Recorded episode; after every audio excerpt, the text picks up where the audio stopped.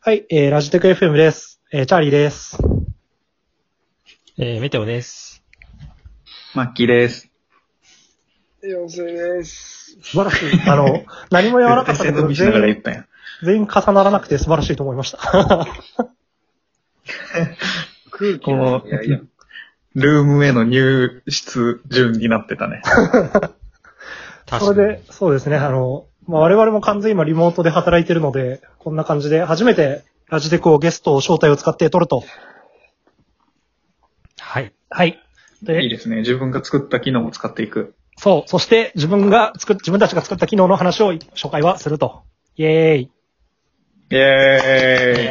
ーイ これ、は、わ、なるほど、これ怖い。なんか、イエーイとか言って誰も反応しなかったらどうしようみたいな不安がある。するよ。しかも、イェーイって言ってから、まあ、若干0.5秒ぐらいのラグはあるけど、地獄長く感じますよ。絶対長く感じる。えーということで、えー先、先週ゴールデンウィーク前ですね、4月の末にゲストの招待出しまして、まあ結構その、このご時世もあって、いろんな人に使ってもらえてて嬉しい限りでございます。うんで、これ最初、いつぐらいから作りますって言ってたか、あの、最初にだいぶ前にリリースを打ったのは3週間前ぐらいにリリリースを打ったので、まああそこから急にバタバタ作り出したってわけでは実はないですね。うん。うん。えっ、と、ねまあでも、ほぼそうじゃないまあ、ほぼそうかな。年末ぐらいまでは、えっ、と、コラボって名前で、単純な通話機能だけを作ろうとしてた。で、それは結構まあ、うんうん。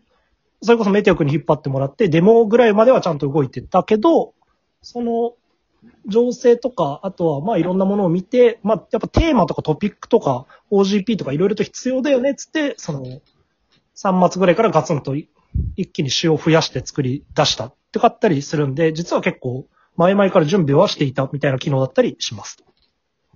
うんうん。で、まあ最初は単純な通話機能だったんだけど、それをまあテーマ、トピックとかそういうのを含めて結構いろいろ機能を持ったんだよね。うんうん。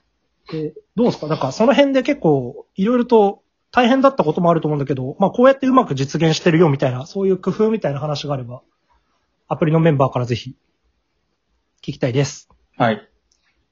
はい。もうアプリのメンバー残り3人だから誰が答えるかみたいな。普段よりすげえわざわざ名前名指しして振る意識をしなきゃいけないのか。大変だな。そうそうそじゃあ自分の画面か MC しら、ないとですよ。自分の画面から見ると左から牧山くん、陽生くん、メテオくんなんで、牧山くんからちょっとお願い。はい。えじゃあ、今回のリモート収録、まあゲストを招待っていう機能ですけど、別に SDK 何使ったかとかも言っていいんですよね。いいよ。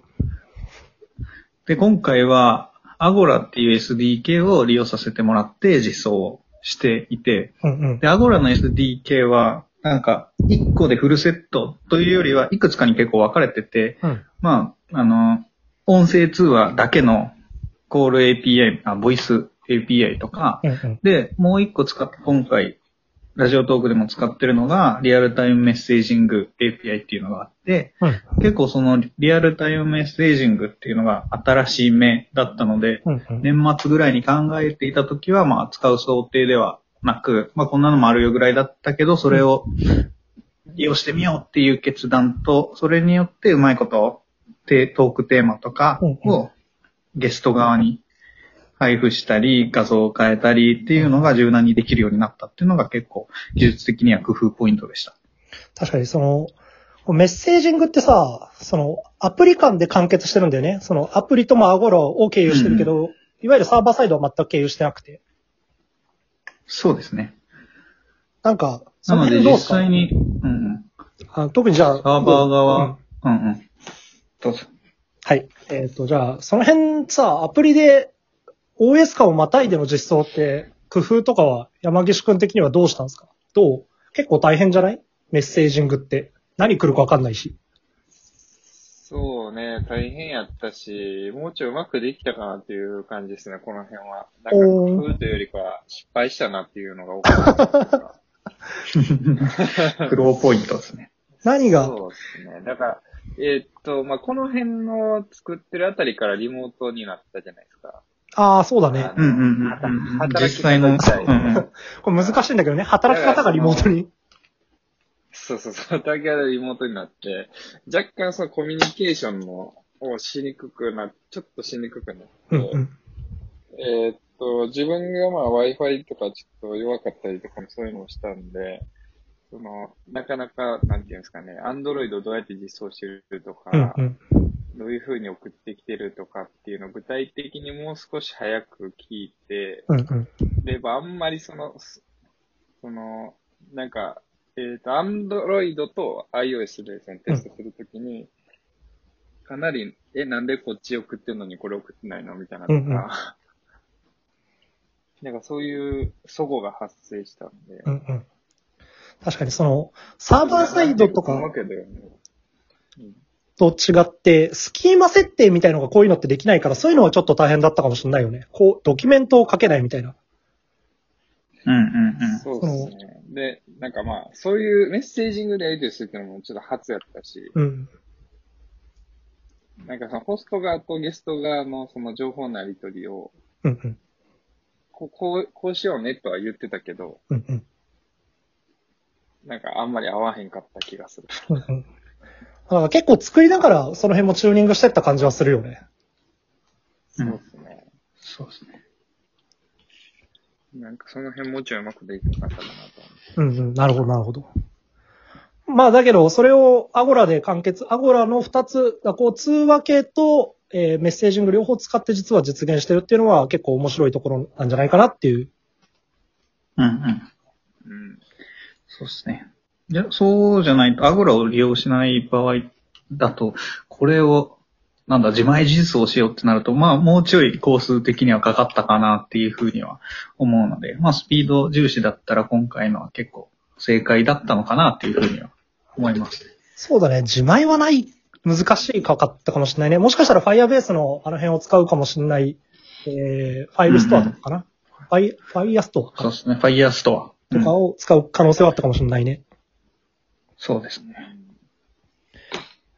えっ、と、最初これやってやっててさ、なかなか結構ラグがあったりとかうまくいかなかったりとかして、そのプロファイルとかも設定したんだよね。その辺ってメテオ君がやってくれたんだっけ、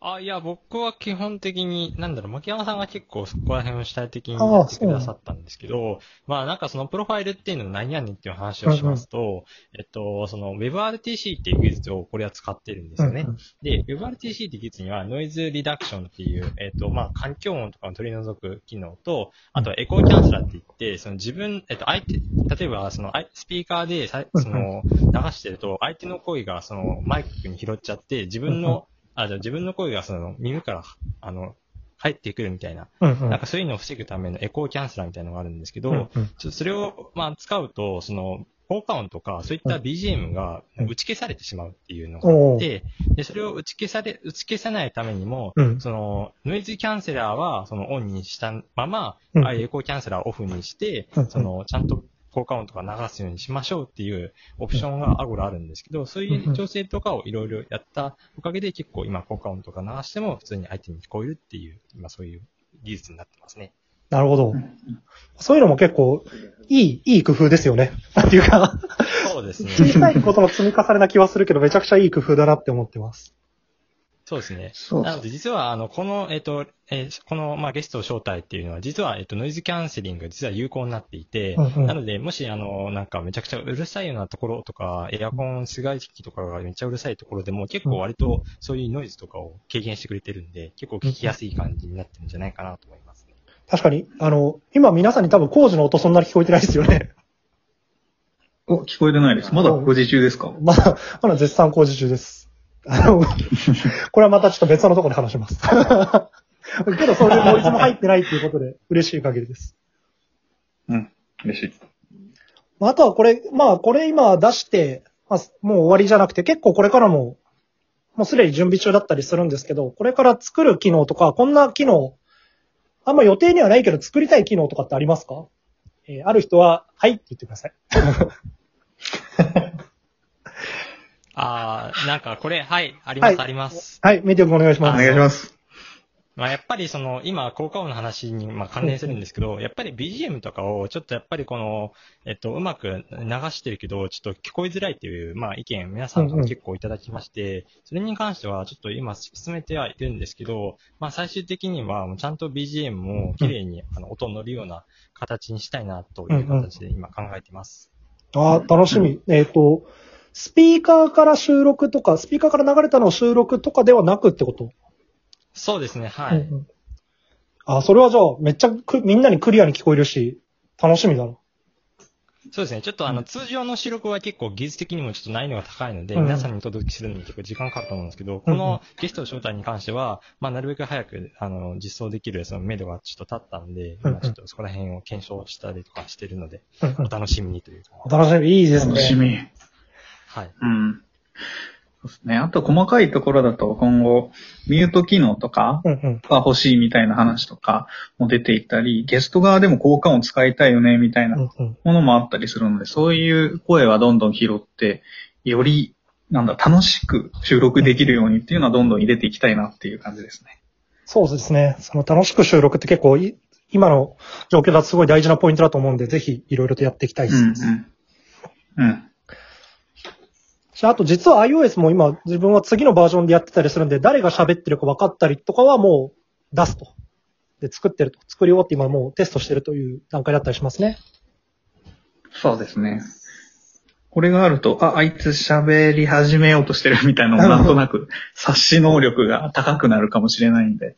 やりやすくなる大。きいかも。うんうん。うんということで、えーゲストを招待作って我々も使ってて、えーこれからもいろいろと改善していきますので、皆さんぜひ、なんだ、欲しいものがあったら、ツイッターでも 送ってください。12分です。